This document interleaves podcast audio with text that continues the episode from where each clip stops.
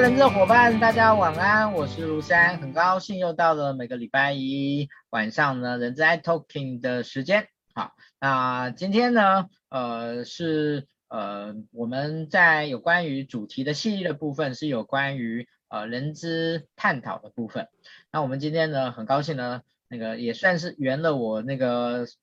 这四年来呢，我们做直播呢的一个梦想哈。呃，我们今天邀请到呢这个超级难邀请的一个人哈、哦，超级难，他他待会一定会说没有啊，我哪有人邀请？但是呢，真的他就很难邀，他就真的很难邀请这样子。那我们今天邀请到的是谁呢？哦，我们今天邀请到的是薰衣草森林的那个他们的那个人资的的头头哈、虽然说那个他说那个他就是部门主管而已啊，但是但是呢，其实我就喜我就喜欢称他的那个，其实在人在人资的领域里面，他是属于那种。年纪也不小，但是呢，跟我看起来一样，就是年纪看起来非常年轻的的的那个郑宪霞经理来，我们先请经理跟大家打声招呼。嗨，是啊，你好，然后所有线上的伙伴大家好，我不是不好邀请啦，我只是比较低调而已，对，这个要要说明一下是，是啊，那个那个。宪祥经理真的是很很低调的一个人，好，那他在那个薰衣草森林呢，非常的时间非常的久，那呃，他其实有曾经，哦，这个我帮您先先先先破个梗，就是他曾经也有离开人资的工作，到另外一个在也是在薰衣草里面，但是呢是另外一个方向去工作，但是他后来又还是回到人资的一个的一个一个部分，所以嗯，我觉得。对于整个薰衣草森林来说，呃，它不只是只有对于人知这部分了解，它对于整个薰衣草森林的呃来龙去脉，以它的一个一些现况呢，其实它都很了，它都很了解。那呃，我想呃，也许很多人可能现在对于薰衣草森林呢，不太不像以前那么样，都觉得哇，那个好像那个镁光灯全部都照在薰衣草森林身上。但是我必须要告诉各位，其实薰衣草森林呢，它还是不断的在成长，不断的在茁壮之中。哦，虽然整个外部的环境，尤其这呃这两年的疫情的关系，其实我相信对于薰衣草森林而言，也是一个非常非常大的一个冲击。哦，那我想今天呃很那个，我们可以趁这个机会呢，我真的很想要跟那个呃谢翔呢来一起聊一聊啊。那可能呢，因为他很低调，所以认识他的人真的不多，哦，真的不多。所以呢，其实。他很资深啊，他在人资圈里面其实很资深啊，只是那个真的知道的没有没有没有，呃，很多年轻人可能根本就没听过他这样子，这太可惜了。但我要强调一点，我真的把我的第一次的直播组的这个献给了你这样子。是，我那个其实我我我夺去了很多人在直播这件事情的这个的第一次，真的真的好 OK 好，那呃。其实现场还比我大一点，好，比我大一点，那这样子，所以我其实应该要教他。你要从这个，你一定要从这件事情开始吗？是哦，因为我今天讲过，我说我今天那个，我们今天的方式上，我就要稍微那个用比较闲谈的方式这样子，哦，所以那个我就是说，我我今天会改成叫做叫你叫做先祥哥哥，好好吗？可以吗？先祥哥哥，明明是聊人之议题，为什么会从年龄开始聊起呢？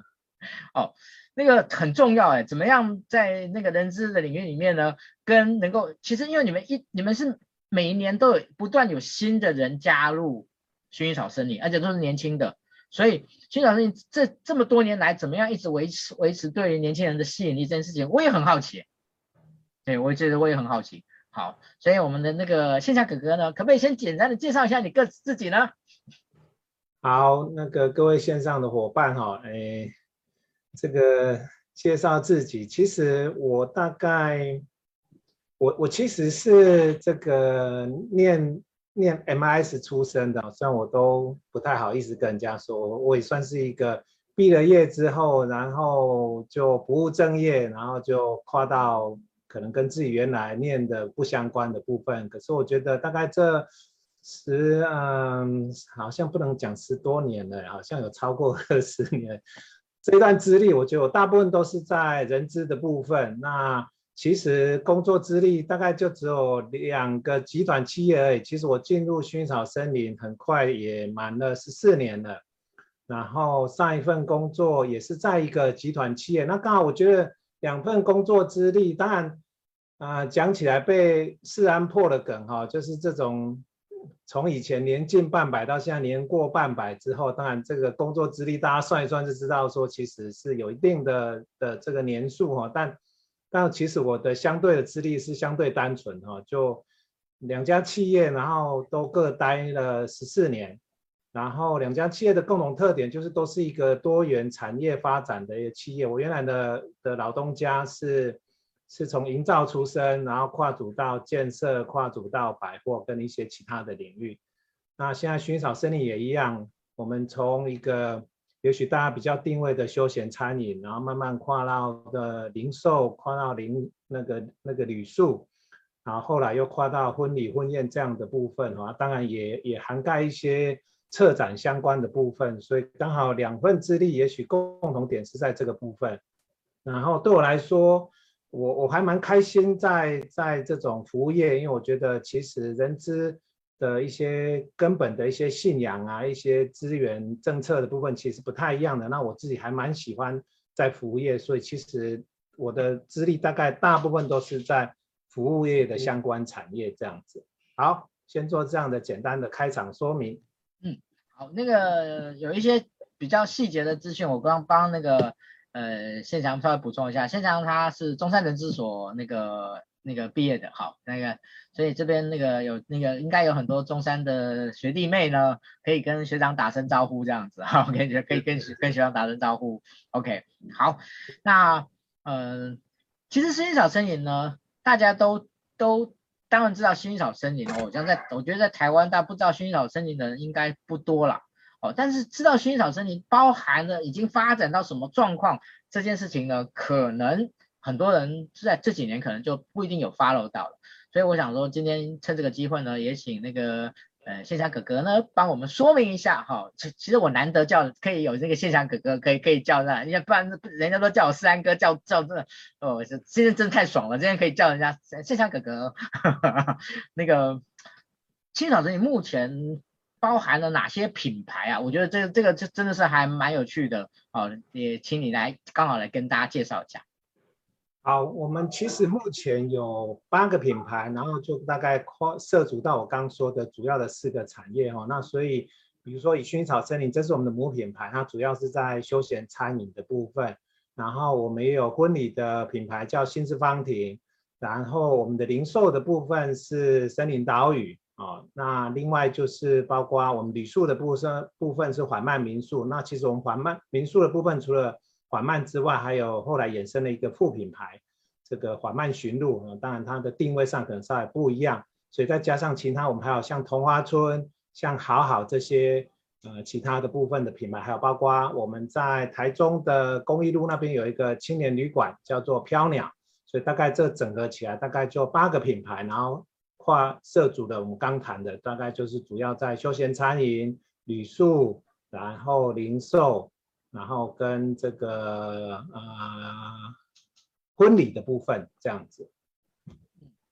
好，这么多的品牌里面哦，那个宪翔哥哥，你最喜欢哪一个？我最喜欢哪一个品牌啊？对我来说，我觉得是薰衣草森林呢，因为我觉得。啊、我我其实是蛮感佩两个创办人当初的一个理念跟梦想。其实我想真的哦，我我常常会跟一些朋友分享说，我们我我真的很佩服两个创办人当初的那个勇气哦，因为我认为，嗯、他们就是一个梦想，想要去实践一个自己想要的一个美好的一个生活的山居生活的这种形态。那他们也很希望把这样的一个生活能够分享给朋友，所以其实薰衣草森林就是这样所诞生的哈。所以，所以其实他一开始其实就是在一个感性色彩很浓厚的情况下所诞生，所以我觉得其实他也多少就决定了薰衣草森林整个的主轴跟发展。所以我一直觉得说，这个品牌是给人家一个梦想，然后一个很很温馨。特别是它的我们的这个主体颜色又是紫色哈，紫色刚好也是我自己个人很喜欢的一个颜色，所以我坦白说，这几个品牌里面，当然我自己个人还是对我们的母品牌薰衣草森林是是最喜欢的。好，因为小周末的主色也是紫色啊，所以其实我看到薰衣草森林的时候，我也就尬一样。是。那个有一件很重要的事情呢，因为我今天太高兴有机会那个邀请到那个谢翔哦，那个就那个一开始就开聊哦，就忘了一件事情。帮我们今天的直播分享到您个人的动态哈，分享到动态。那我们今天呢，呃，一样我们会送给大家的这个我们小周末的这个年度金句的那个环保帆布袋呢，两个，我们在最后呢会做这。做这样的一个抽奖哈，抽奖把今天我们非常非常棒的、非常难得邀请到的这样的一个直播的主题分享给大家，让大家更多人能够知道薰衣草森林哦，它的人才的管理之道。好，那那个其实我很感谢那个很多的伙伴哦，其实我还没有讲这句话之前，他们已经都分享分享分享分享，一分享一分享一分享这样子哦，真是太感谢大家了，在在这边那个先跟大家鞠躬感谢一下哈。好，接下来呢，我想要请教呃这个。宪翔哥哥哦，那个其实，在服务业里面，其实人员的管理其实挑战性其实挺大的。好，我想呃，在人员的这样的一种制度的规划上，在这一方一个方面哦，呃，那而且薰衣草又这样跨了这么多的不同的的服务的产业的类型哦，那如果我我要请教那个宪翔哥哥啊。薰衣草森林目前的一个呃，就是的人资的制度哦，跟其他的服务产业人资制度有没有一些比较特别的地方啊、哦？有没有一些比较特别的地方？嗯，我是觉得，呃，对我们来说啦哈，如果跟一般的服务业或者是跟我们相近的产业来比，我们可能会有两个地方比较不一样啊。哦第一个是我们毕竟不是一个比较发展的定位上比较不是一个传统的产业哈，比如说虽然我刚谈了那四个产业，可是其实我们在做的事情并不只是啊原来的那个产业一点零的定位哈。举个例子，比如说哦，我举个例子，比如说缓慢民宿好了，那。台湾的民宿其实从台湾头到台湾尾，从西部到到东部，坦白说，其实已经非常非常的多哈。那所以缓慢民宿如果没有它自己的一个独特的意义、价值或主张的话，其实它也它也就没有那个存在的必要。所以我觉得缓慢民宿它比较想要，我们大部分的品牌都想要比较去传达是一个一个生活的态度，一个生活的主张，或者是想要去传递一些社会意义、价值的部分。所以因为在这样的情况下，所以我们可能在一个经营的部分上面就会有些不一样，所以可能我们在人资的一些制度上面可能就会有一些不一样的一些发展。呃，比如说我举个例子，我谈训练发展这个部分好了。啊、呃，对我们来说，我们的体验设计就非常的重要。那所以。呃，我们后来就发展出一个可能一开始大家不一定能够完全认同的一种很核心的训练方式，就是旅行这件事情哦。因为我们认为说，其实体验的这个部分其实是需要靠大家在透过各种场合、各种实际的经验，然后让所有的主管大家共同有那样的一个一个经过之后，大家在一些传达的部分能够有一些共识。那这些东西常常是不容易去能够很具体去描绘的哈。其实也许回到说，我们可能在贩卖的东西都是一些看不见、摸不着、讲不清楚的东西啊。因为我刚好特别提到了我的，就算我的薰衣草森林在传递是被定位在一个类似像以餐饮业为本质，可是很清楚的，我们知道说消费者今天不愿意开车。经过一个小时多的这种舟车劳顿，然后来到这样的一个类似像世外桃源的地方，他绝对不是为了来吃你一一个火锅，吃你一个蜜汁嫩鸡而来的。那所以这个部分就会有一些差异。所以我想很重要的是，我们怎么样透过一些设计，能够传达出我们这个品牌想要能够去传递给消费者的部分。好，那所以这就是我刚谈的。其实我们真正想要去传递的是一种虚的部分，可是你又必须要透过一些实的部分来让顾客去感受，所以这个虚实的转换就会变成是我们这样的一个创意生活产业里面很核心的部分了。当然，我我觉得这个是一个很大的议题，我们未来有机会再跟大家分享。那我只是用这样的一个例子来告诉大家说，所以我的训练发展里面就会有一块很核心的部分，我们是用旅行这件事情来来串联，让所有的主管能够理解薰衣草森林，它如果不是定位在传统的一点零的产业的时候，它来到二点零甚至三点零的时候，它到底想要去传递的是什么？它要透过什么方式来传递？而那样的一个幸福的风景，那样的一个想要传递给客人的那个幸福这件事情。我刚谈到了，那它必须要透过很多实的部分来设计好，那这个部分就会透过我们所有的主管，然后能够透过一些共同的经历，然后能够到最后产出一些可能在体验设计上面跟一些传统产业不一样的地方。所以我们在以训练这件事情来讲，我们就会串联从我们的高阶主管，可能从国外的考察，到我们的干部可能有国内外的修旅，到我们的基层伙伴也会有所谓的。品牌旅行或者是所谓的在地旅行，是这样的一个核心所串接架构起来的部分，所以它事实上就会衍生成变成是我自己在教育训练上面一个很核心的一个主轴哦。所以我想我只是稍微啊、举下这样的例子。那当然，其实你说薪酬部分会不会有？当然也会有，因为我们的店都很离散，然后再加上我们有这么多的品牌，跨了这么多的产业，所以当然我们在。薪酬制度上面也会有一些相对的复杂性哦。那当然，在提到说招募或怎么样，所以各位就可以去衍生跟想象说，其实每一个部分都有它必须要另外去考量很特殊的部分这样子。嗯，那个之前你们用那个旅行这件事情作为训练的时候，真的对其他同业来讲是逼死谁呀？其实我我反而印象比较深刻的是，我们很早期的时候去参加那个人体计划，那我记得我们很早期的时候，得费很大的功夫跟唇舌来跟那些委员，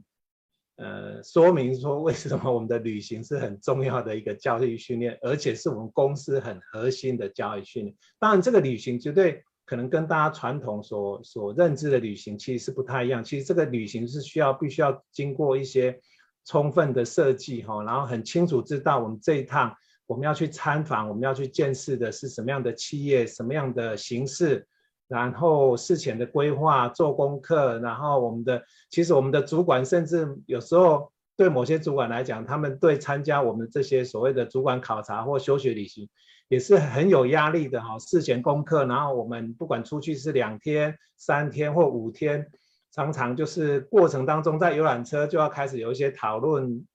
检讨，晚上的时候还要开会，回来之后一个月内还要做整个一个报告，然后怎么样可以有一些落地的一个一个提案，所以那个其实是是很很扎实的部分哈，所以这也这就是我刚提到说，其实对我们来讲，我们反而会花比较大的心力。来做这件事情，那我认为它有两个很重要的一个效益啊。第一个当然是它其实是我们核心竞争力很重要的一个来源，因为我刚提到了，其实我们的核心竞争力主要是来自于体验设计这件事情，那它是一个很重要的一个一个支持的部分。那另外一部分，我想特别讲的是，也是这个所谓的殊途同归啊，就是其实你可以从一个另外一个角度来谈，其实它就是一个共识的教育。对我们来说，共识教育特别重要，因为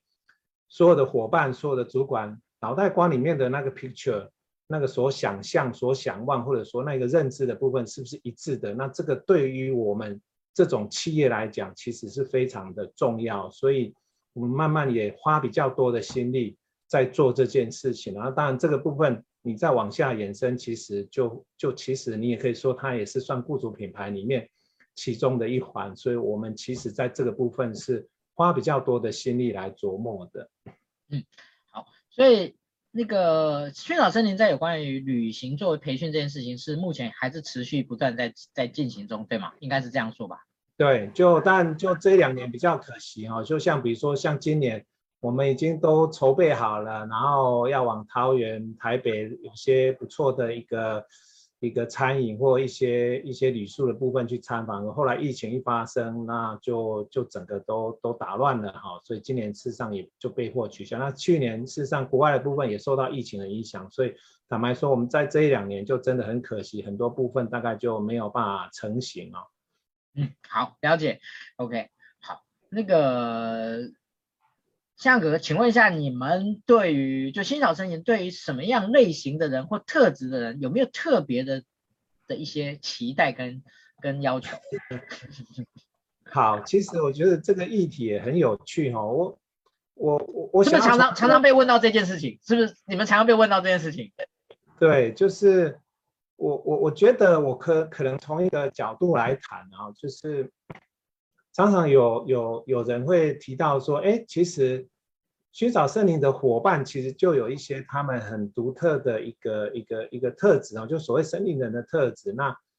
他们大家会感受到说，哎，其实，在这种很很偏远的地方，可是看到很多伙伴其实工作是是很热情的哈，然后在服务上面是做得很好的。那他们有时候都会好奇说，我们的训练到底是怎么做的啊？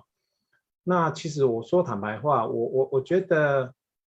嗯，这样的训这样的一个好的服务或者一些很棒的一些特质，我觉得。重点并不在训练这件事情啊，我觉得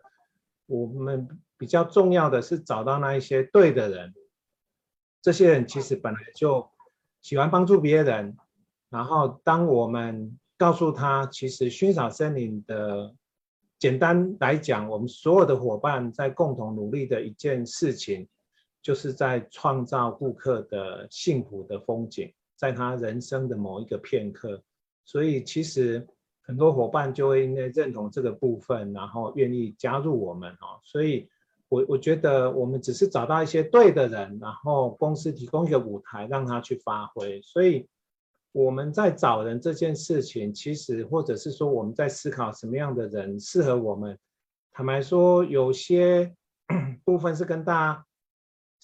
是一致的哈。比如说服务业来讲，本来这种基本的特质啊、微笑这些东西都一样。那当然对我们来说，因为我们店都偏远，都是在一些 大自然里面哈，所以所谓的喜欢森林或喜欢大自然，这个会成为一个很重要的一个要素哈。那当然，有时候这件事情就是 第一个，出去旅游跟去工作是不一样的嘛哈。啊，当然也也许有些人可能会会因为有机会来进入到这个产业，比如说我们有很多实习生。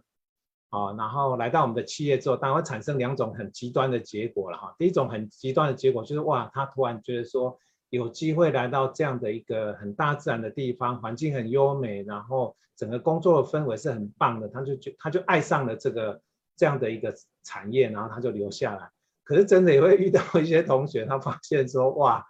在大自然里面，然后他生活上面遇到一些平常在都市里面不会遇到的一些小动物。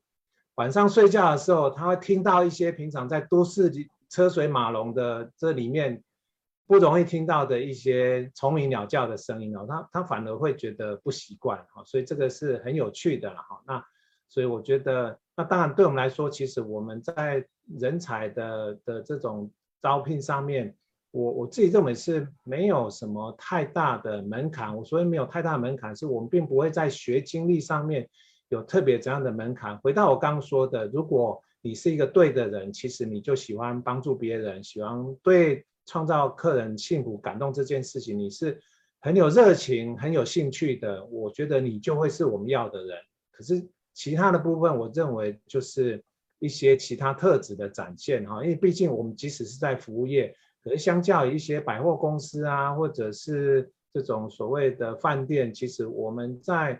这种服务的的流程上面比较没有那么的一板一眼或中规中矩，我们反而是一个比较自然的方式。这也也也其实呼应我们我们的所谓的服务理念是叫做待客如友，其实它就是这么的简单跟单纯。单纯就是说，你就是只要把客人当做你的好朋友，你怎么去你的你怎么去对待你的好朋友，你就是用这样的方式去对待客人。其实这个是对他们讲是比较简单的哦，所以。大概对我们来说，就是会，呃，比较是这样的一个考量人才的方式。那当然了，我最后还是要提一点，这个是服务业共同的啦，就是服务业第一线其实都是很辛苦的，所以我觉得，呃，耐操这件事情，哈，这是一个基本的部分。你看，不管在民宿，你要成为一个管家，也是要文武都会，哈。文的部分，你要能够传达品牌的价值意义，你要能够透过一些活动的这个引导，然后这个导览的部分哈，可是武的部分哇，那个所谓的整房啊这些东西哈，你来到我们的餐饮外场也是文武通通都是要会的。可是我常常觉得说工作辛苦这是一定的啦哈，劳心或者是劳力而已。那那可是如果我我常常鼓励我们的一些伙伴或年轻人，就是，而重点是如果你可以找到那个你真心喜爱的工作，那辛苦就不算什么。哦，所以我想，我我们是很在意说，第一个能够找到对的人，第二部分我们很希望说，我们这样一个产业有机会能够对年轻人在他们的一个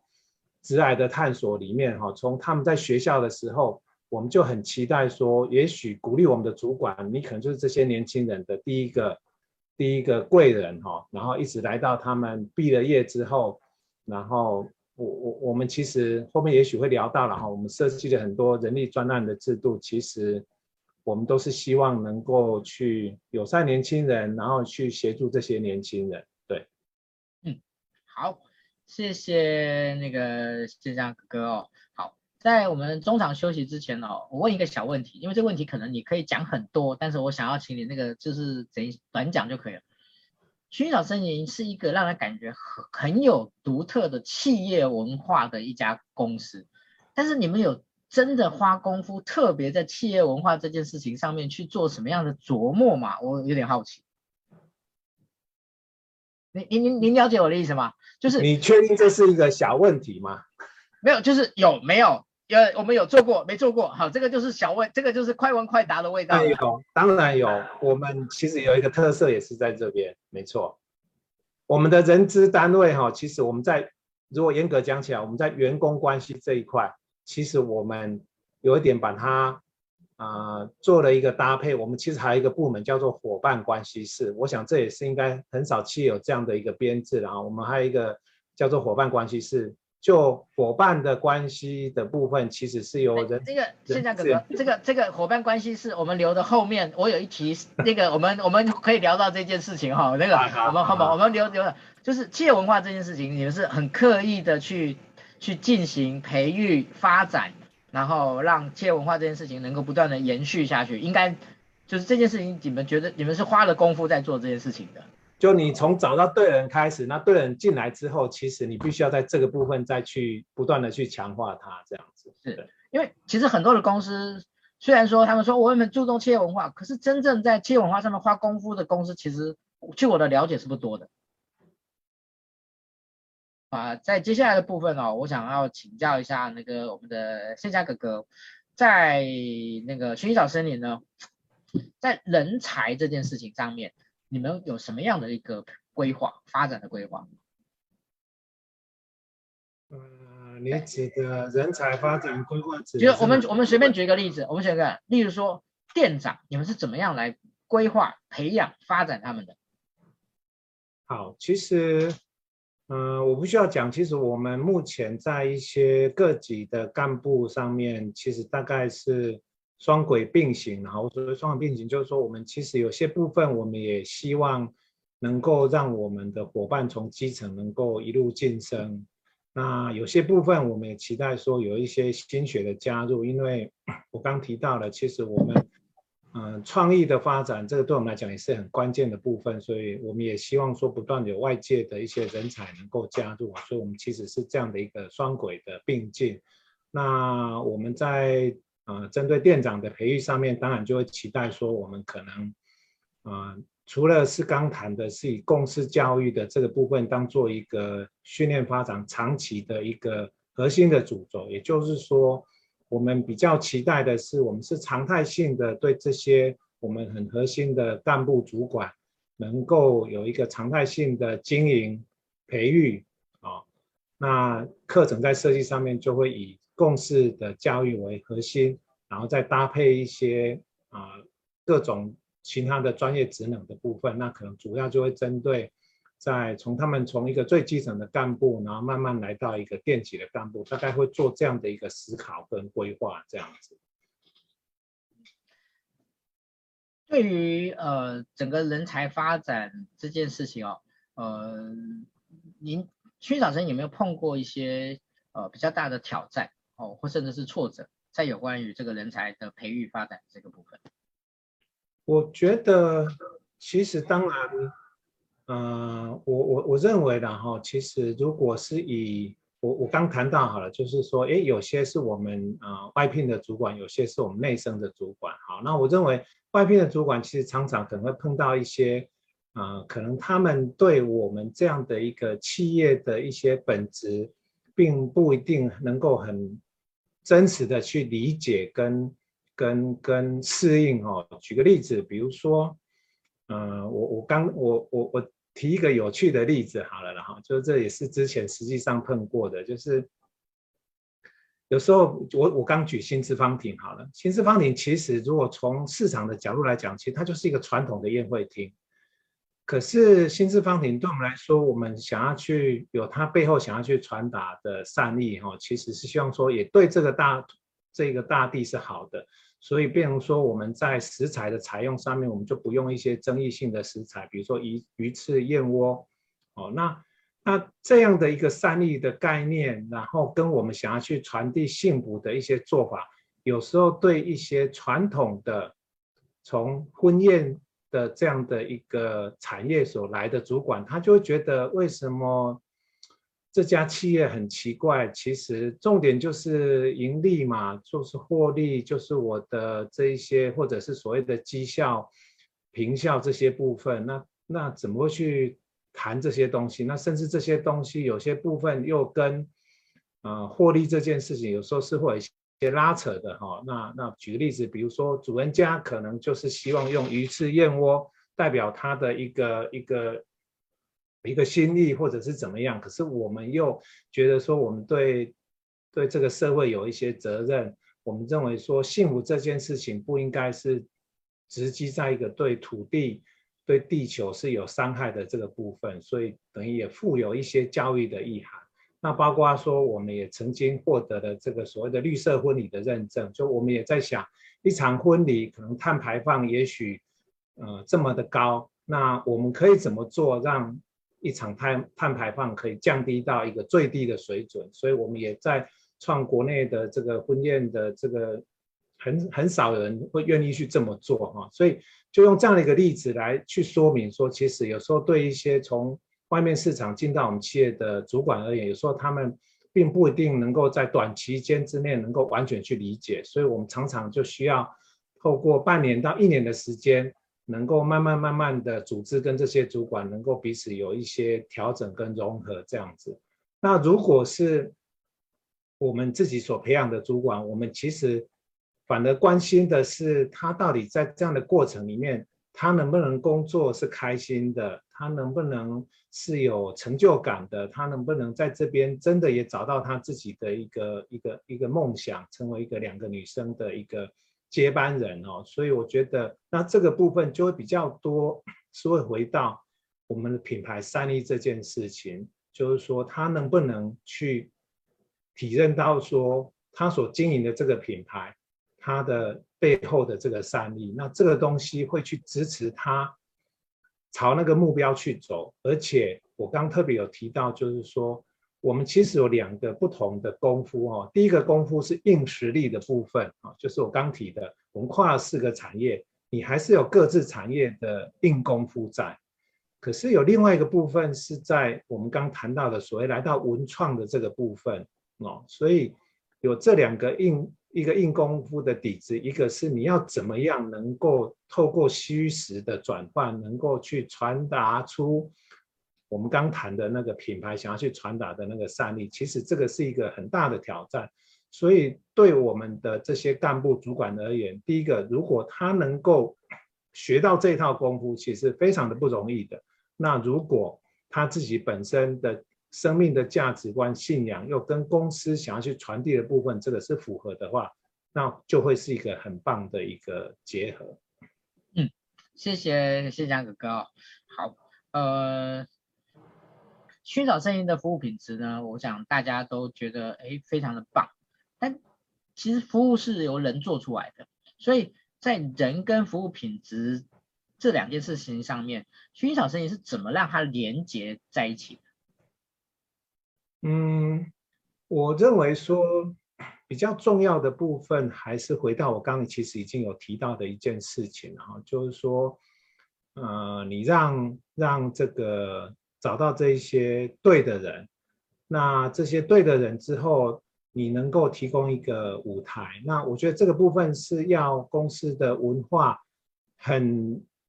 很落实、很明确的去支持，让伙伴去做这件事情。我举一个例子啊。我们过去常常会跟伙伴讲说，其实我们期待你做你你做的服务是一种感动服务，好，那我们也让我们伙伴能够用一个很简单的方式来去定义这件事情，就是当客人记住你为他做的事情，所以这样的感动服务它不用很伟大，其实你你只要能够比客人所期待的多那一点点，那就会是一件很棒的事情哦。所以，那我我我觉得剩下是说公司怎么样在制度上去 support 他这件事情。那我举一个，我我常常在一些有机会分享的案例里面，常常会举我这位伙伴的例子哦。他他叫做高手。我我们的伙伴在现场其实都会有一个花名的哈，在他们的这个名牌上面，他们都会自己设计自己的名牌，取一个花名。所以坦白说。我们的伙伴这位叫高手，他本名叫什么我已经忘了，可是他是新社店非常资深的伙伴。然后他就一个很经典的故事哈，就是客人今天开车租车来来新社店玩，然后已经就回去了，然后在半路上车子才因为没有气而抛锚。好，那那客人因为本来是求助说那个租车公司，可是后来也没有办法获得一些实质的帮助，他们到最后。这个很心急哈，就只好打回坚持店，呃，打回我们的新社店去求救。那后来我们的伙伴就安慰他，然后就有一个伙伴就是高手，他就骑着摩托车亲自再去找那个伙伴的地方，然后呃那个客人的地方去帮助他。那结果事实上是轮胎没有气，那本来帮他换备胎，备胎又一换下去才发现说备胎也可能没有一个好的维护，备胎也没气，那怎么办？淘一根碎了啊！我们这位伙伴很棒，他就把这个备胎。载回店里面，那店里面一定有空压机，帮他把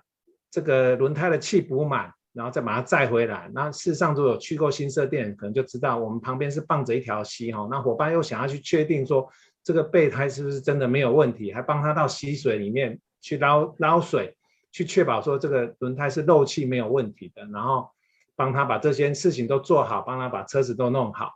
然后你知道吗？那客人是非常非常的感动的。那我为什么知道这些东西？其实这些过程不是伙伴讲的，因为那个伙伴非常的高义，他根本也不善于去讲这些东西。这些东西其实都是客人透过网站的这样的一个传递回馈，才让我们知道说有这样的一个一个故事哈。所以我想，那那你可以想象，就是说，今天一个伙伴在上班的工作职场，他要出去做这件事情，就表示说，第一个公司是支持的。第二个部分是，当他离开之后，他的位置是有人去顶替的啊，所以我常觉得说，其实服务这件事情，有时候我们常常觉得说，考验的不是在第一线所考验的不是你懂不懂、会不会，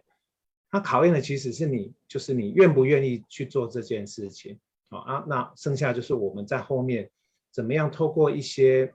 所以我们的新人在进来的时候，我们会有一个单独的课程，叫做森林人的服务。就告诉他们，从一个最自然、最根本的所谓待客如友这件事情，其实这件事情对所有的人而言，只要他理解了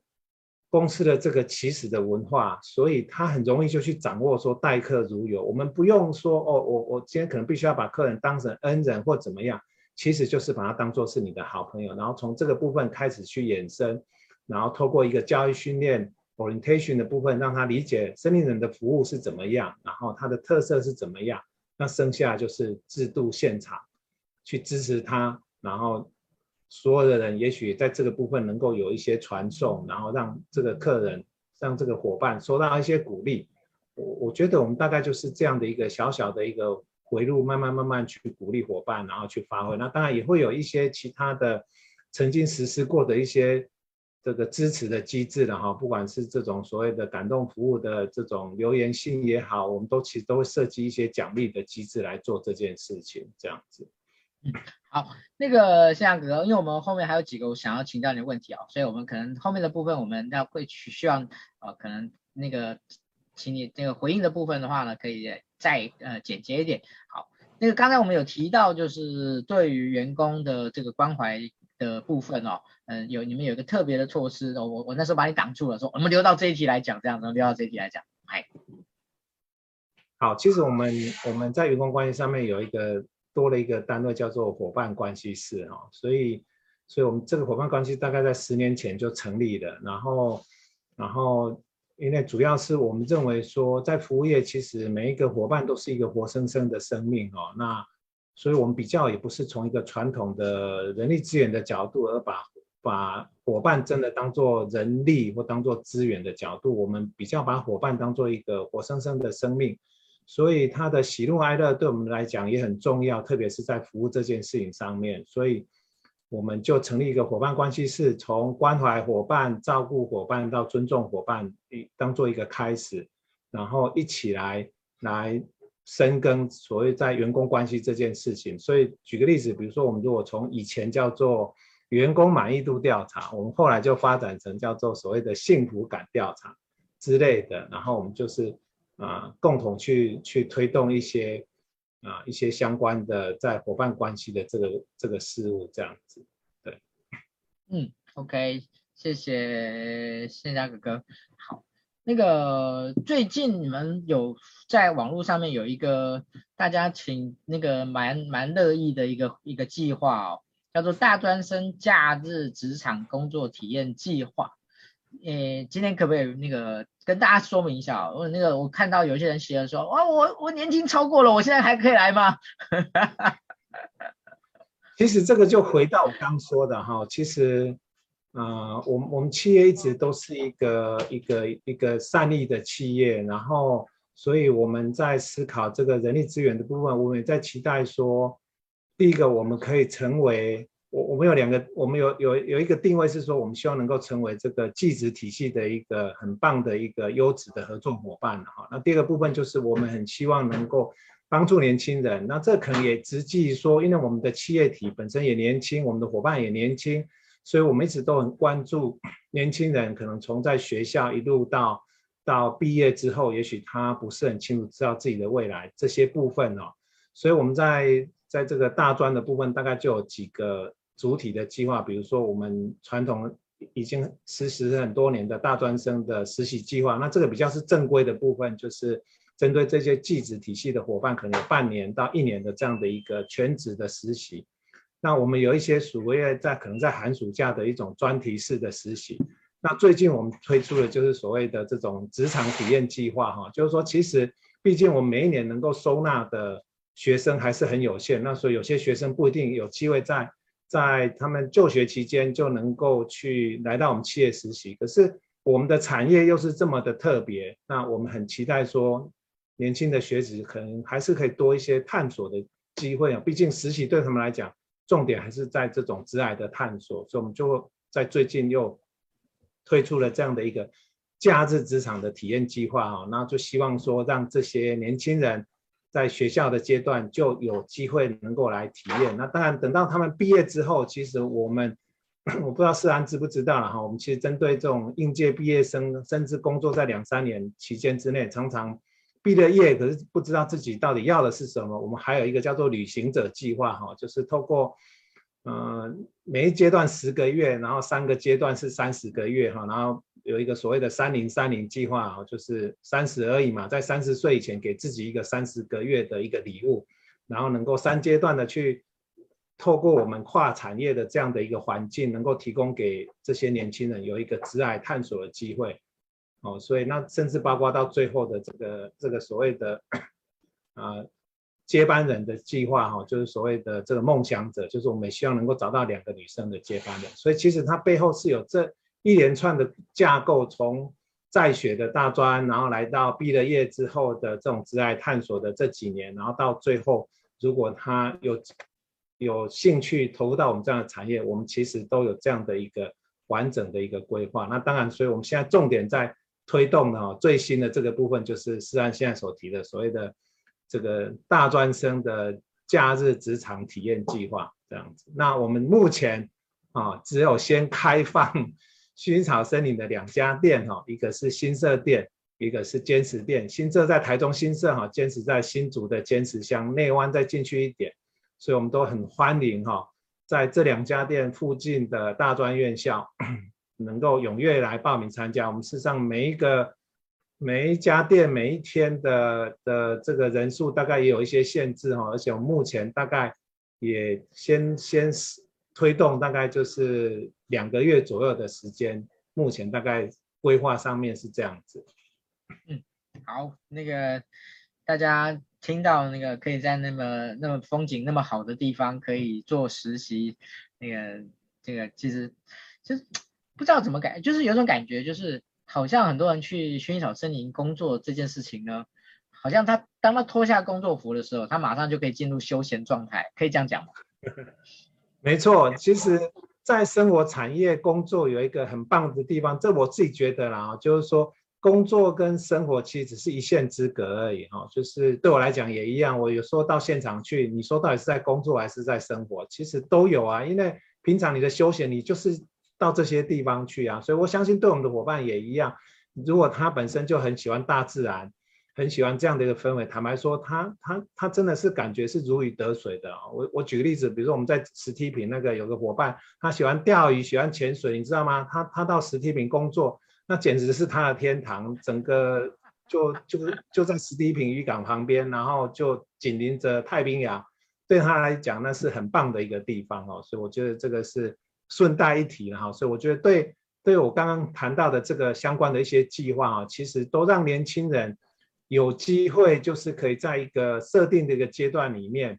他其实自己可以设定很多他想要去体验的部分，刚刚讲的有点像打工度假，这也是一个他可以去设定的部分。那他想要去探索产业，这也是一个他可以设定的部分。他想要去探索自己，这也是一个他可以去设定的部分。所以其实我们推这些部分，对年轻人来讲，其实他们都都非常的热情呼应哦。所以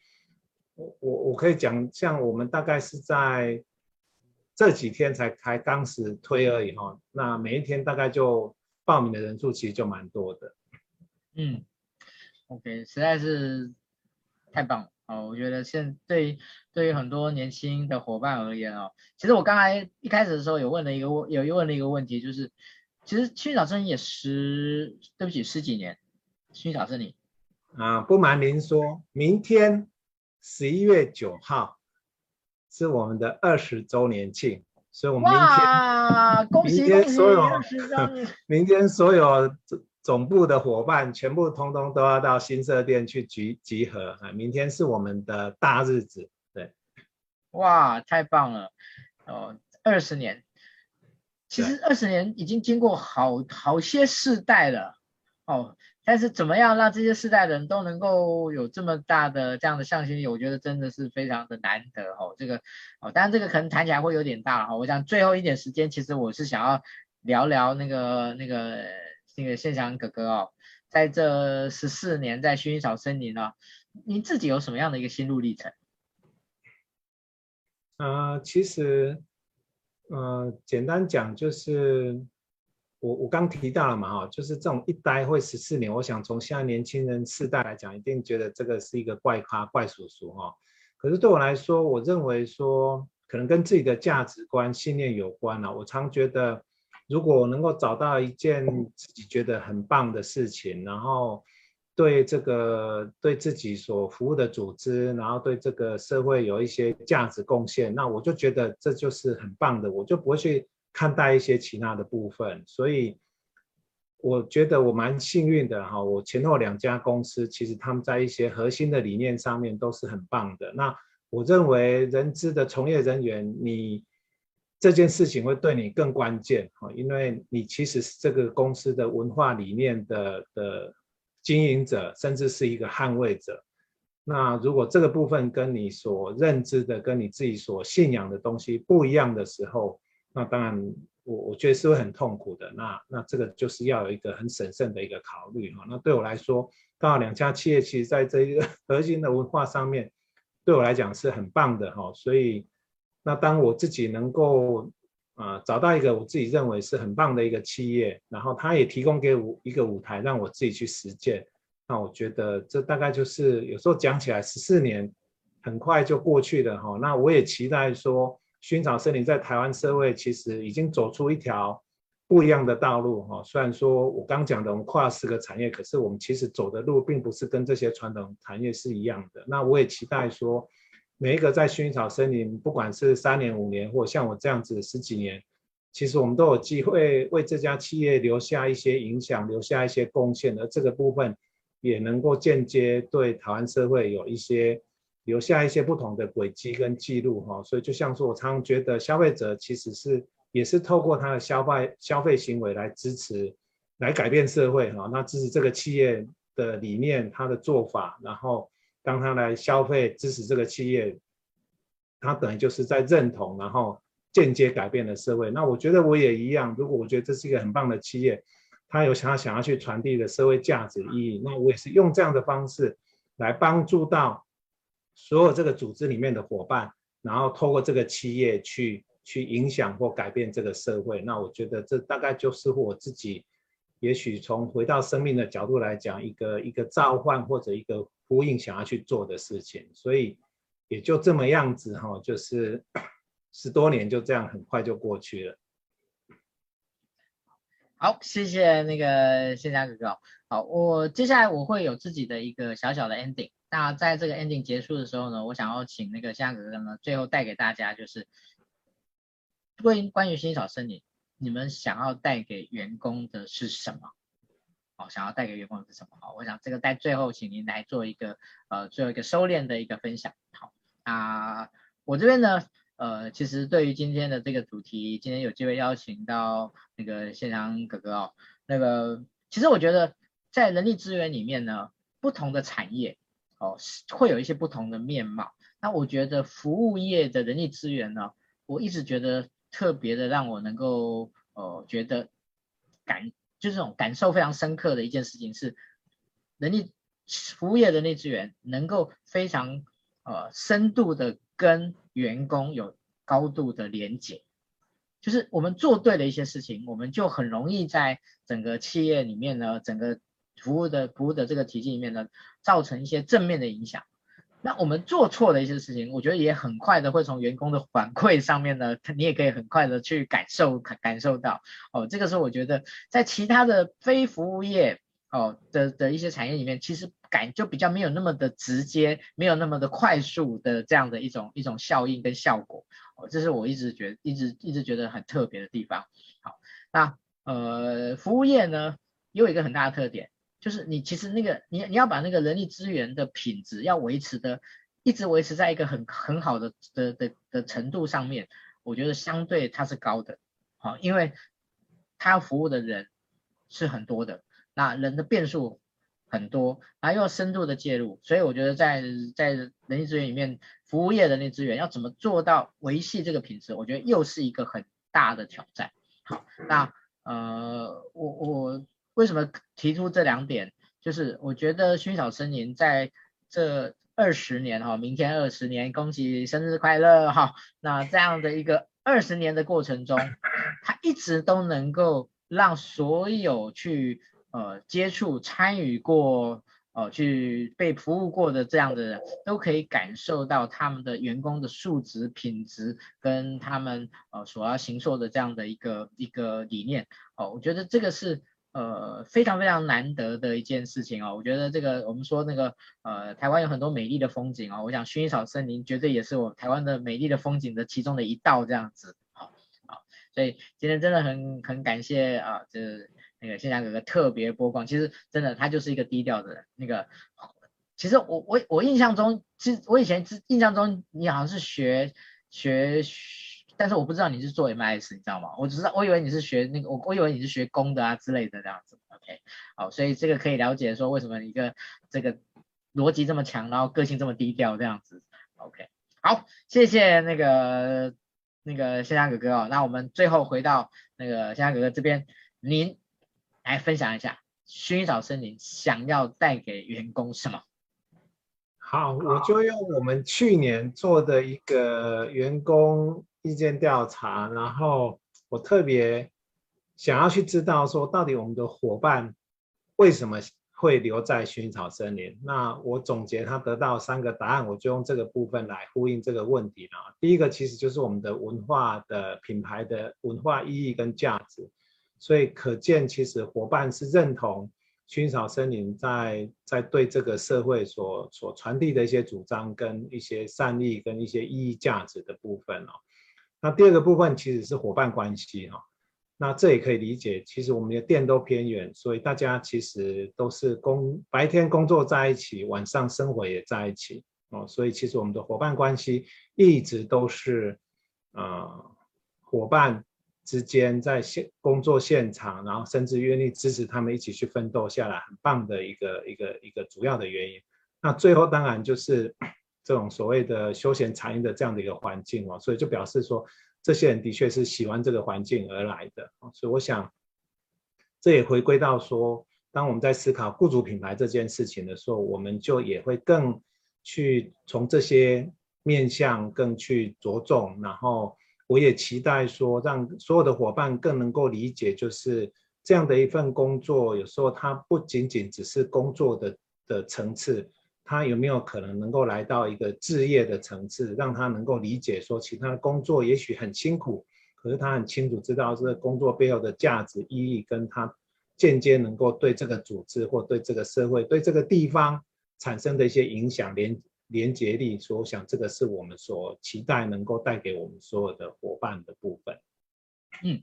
好，谢谢谢良哥哥。那今天呢，我们的直播呢就要到这边告一段落，感谢大家的收看啊，感谢大家收看。未来希望呢，呃，有机会呢再邀请到那个线下哥哥来跟大家。其实我刚才真的，在这快要结束的时候，我心里面一直有想法，就是说，哎，你们有什有没有这个薰衣草护照之类的，让我可以就就是去那个集集点，把所有薰衣草的店啊，什么东西全部都集满这样子。不知道有没有这样的东西？还真的以前有推过哎。就是那个，我们推过一个计划，就是让客人可以去我们的所有的点跑过之后，然后他得到一个点数，那他可以去兑换成一个送给偏乡的一个米，或者是他自己可以去兑换一些属于我们公司的一些产品或服务这样子。所以其实我们也是用这样的活动，的确鼓励很多人环岛去去去体验我们的店之后，然后还可以做公益、做善事这样子。嗯，对。好，那个也许我现在没有办法做公益做善事，但是呢，我我也不需要那个那个这个就是那个薰衣草森林来激励我，就是我自己激励自己，看我自己能不能呢，在接下来呢那个去把所有的薰衣草森林的所有的店呢都给它挤满这样子，然后呢那个到时候我每一家每一家店我都要拍照给大家看，嗯，我有来，我有来，我有来。好，我们我们来收集吧。OK，谢谢。那我们今天的直播呢就到这边，欢迎大家有空到薰衣草走走。OK。拜拜，谢谢大家，拜拜。